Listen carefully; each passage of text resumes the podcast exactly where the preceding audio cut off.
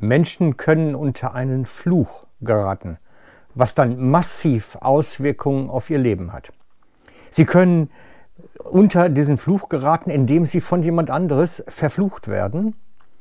Und das könnte massiv Auswirkungen haben. Aber sie können sich genauso auch selber verfluchen. Und darum geht es heute, was es bedeutet, unter einen Fluch zu geraten.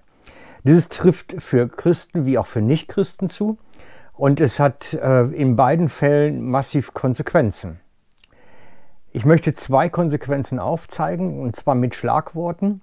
In dem einen Fall ist es das Schlagwort Unfruchtbarkeit, und zwar Unfruchtbarkeit in allen Lebensbereichen. Das heißt Unfruchtbarkeit in wirtschaftlichen Dingen, in familiären Dingen, in Beziehungsdingen, in beruflichen Dingen, aber auch in geschlechtlichen Dingen unter einem Fluch zu sein, kann Unfruchtbarkeit in allen Lebensbereichen bedeuten. Meistens nicht alle gleichzeitig, sondern meistens ein Lebensbereich, aber das kann sie konsequent sein. Und es kann sogar sein, dass man das selber auslöst. Ich habe diesen Fall vor einiger Zeit erlebt, dass jemand versucht hat, eine andere Person, einen Pastor, zu verfluchen.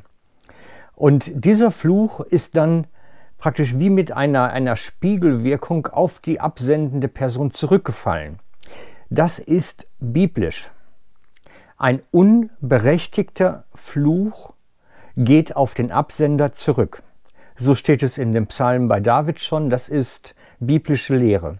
Ein unberechtigter Fluch geht auf den Absender zurück mit den Konsequenzen, die das natürlich dann mit sich bringt. Und das kann dann bei der sendenden Person dazu führen, dass eben Unfruchtbarkeit in allen Lebensbereichen, aber es gibt auch eine zweite Variante, die dabei herauskommen kann, das ist chronische Krankheit. Das sind so die beiden Folgen, die ich immer wieder beobachte.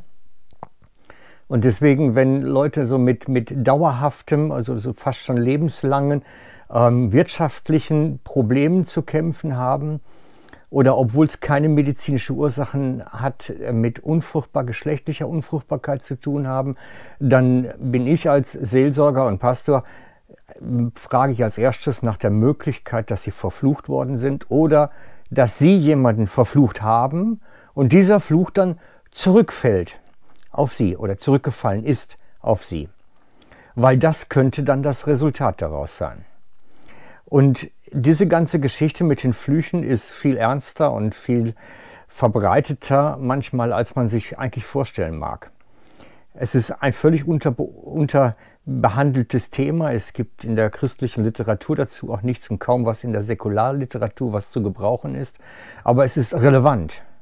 Absolut relevant, weil es auf geistlicher Ebene eben diese großen Auswirkungen haben kann. Wenn du Fragen dazu hast, kannst du die gerne über die Kommentarfunktion zu mir äh, kommen lassen. Ich werde darauf eingehen. Ansonsten empfehle ich dir, dass falls ich da jetzt noch weiter drauf eingehe und das veröffentliche, empfehle ich dir, nimm, abonniere diesen Kanal, klick unten auf Abonnieren, weil dann kriegst du auch natürlich alle die Veröffentlichungen, die dann nachher daraus resultieren. Weil ich gehe davon aus, dass viele Menschen betroffen sind oder zumindest die Frage haben, ob sie betroffen sein könnten. Und ähm, ich werde darauf eingehen dann auch und das werde ich dann auch eben als Videomaterial veröffentlichen und weiter behandeln. Also, tschüss für heute und wenn du Fragen hast, schreib rein und sonst abonnieren. Ciao.